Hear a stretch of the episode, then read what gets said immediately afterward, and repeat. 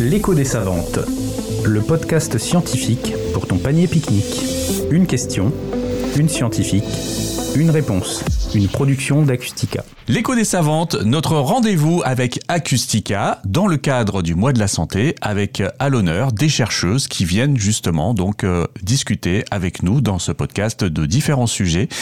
Et pour cette série de podcasts, nous allons parler de bonne santé psychologique au travail. Pour ce faire, nous accueillons Tiffaine Wigbert-Zouagui. Bonjour à vous. Bonjour. Merci d'être avec nous. Vous êtes maître de conférence en psychologie du travail à l'université de Reims, Champagne-Ardenne. Tout à fait. Tiffen, aujourd'hui, on a besoin de savoir comment articuler la vie privée, la vie professionnelle, euh, en tout cas, euh, comment équilibrer tout ça. Mhm. Euh, bah, alors, pour bien comprendre ce, à quoi renvoie cette notion de vie privée, vie professionnelle, et puis surtout la, récupération qui est nécessaire durant les temps hors travail, il est important de partir du principe que le, travail nécessite qu'on dépense des ressources, des ressources physiques, des ressources mentales, cognitives, émotionnelles, et il est nécessaire pour préserver notre santé psychologique de restaurer ses ressources durant les temps hors travail. Alors, on dit recharger ses batteries. Exactement, recharger les batteries. Et ce processus de recharge des batteries, euh, il est vraiment indispensable pour prévenir les altérations durables de la santé psychologique. Cette recharge des batteries, elle doit se faire sur les temps hors travail, donc essentiellement les soirs, les mmh. week-ends, pendant les vacances également. Elle peut aussi parfois se faire un petit peu durant les pauses lors d'une journée de travail, mais c'est beaucoup plus difficile. Donc ça passe par une déconnexion Alors, en partie. Euh, en fait, ce qu'ont montré les études scientifiques et tout, tout particulièrement les, travaux de deux chercheuses allemandes euh, qui sont vraiment des travaux euh, pionniers sur ce sujet, Sabine Sonnentag et Charlotte Fritz, qui ont euh, montré qu'il est nécessaire d'avoir quatre grandes expériences de récupération pour euh, permettre justement ce processus de récupération. La première, c'est bel et bien la déconnexion, c'est ce qu'on appelle le détachement psychologique, c'est la capacité à cesser d'être préoccupé mmh. par le travail durant le temps hors travail. Euh, préoccupé à la fois au plan cognitif, ne plus y penser, euh, mais également au plan comportemental, c'est-à-dire ne plus y toucher, ne plus s'y engager. Donc ne pas regarder ses mails, ne pas regarder son téléphone, parce que dès lors que l'on s'engage dans ce type de comportement, le processus de récupération stoppe, puisque l'on resollicite les systèmes qui ont été sollicités au travail. Donc ça, c'est la première expérience de récupération. Mhm. Euh, la seconde expérience de, récupération, c'est la relaxation. Euh, c'est l'idée que l'on a besoin de mettre les systèmes au repos, donc d'avoir des expériences euh, caractérisées par un niveau d'activation faible et des émotions positives. Cette relaxation, on peut s'y engager de manière volontaire et consciente, par exemple en choisissant de, faire du yoga ou certaines formes de yoga ou de la méditation.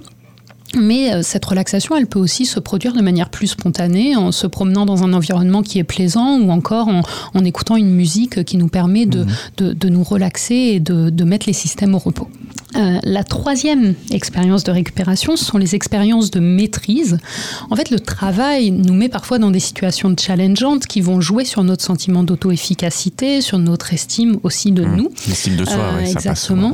Et il est important durant nos expériences de récupération de reconstruire euh, notre, notre, notre sentiment de maîtrise en nous engageant dans des expériences qui le permettent. Ça peut être par exemple un hobby que l'on apprécie, un sport, apprendre une nouvelle langue du bénévolat, bref, des choses qui nous donnent le sentiment de maîtriser ce que l'on fait et qui vont même nous permettre de créer de nouvelles ressources sur lesquelles nous pourrons nous appuyer euh, lors de nos journées de travail suivantes.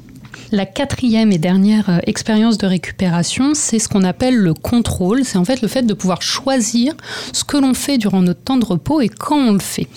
Euh, parce que c'est vraiment un élément qui est nécessaire à la récupération.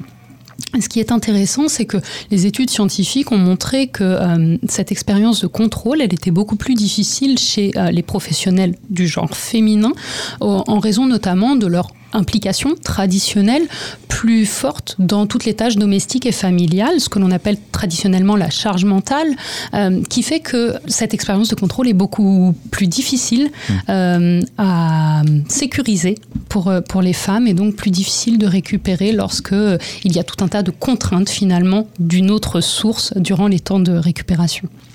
Est-ce que notre cerveau, en tout cas nous, quand on pilote notre cerveau, on doit passer donc par une sorte de switch où on se dit là, on n'est plus au travail, on est à cette activité qui nous appartient à nous. Ouais, alors il y, a, des, vraiment des processus hein, qui permettent cette transition. Ils peuvent se faire automatiquement. Euh, pour certaines personnes, on entend souvent Ah ben moi, le trajet euh, domicile-travail mmh. ou travail-domicile me permet de décrocher, ça fait un sas de décompression. Euh, mais ce qui est intéressant, c'est que cette, ces, sas traditionnels de switch, de décompression, eh bien, ils sont plus forcément vrais dans le contexte de télétravail. puisque le, télétravail vient vraiment rendre plus flou les frontières temporelles, comportementales, géographiques même, entre la vie privée et la vie professionnelle. Et du coup, ces temps de, de récupération, ils sont plus aussi évidents, plus aussi marqués qu'ils l'étaient. Et il s'agit vraiment donc, dans un contexte où l'on télétravaille, de s'assurer de pouvoir se réserver des temps de récupération et de les sacraliser, ces temps de récupération. Voire même de créer l'espace vraiment dédié au travail. Exactement. Les études hein, sur le télétravail ont bien montré les effets bénéfiques d'avoir une pièce dédiée au travail euh, si bien sûr les, conditions le permettent, euh, qui, permet, euh, dès lors que l'on sort de cette pièce, de transiter de la vie professionnelle qui reste derrière nous vers la vie personnelle.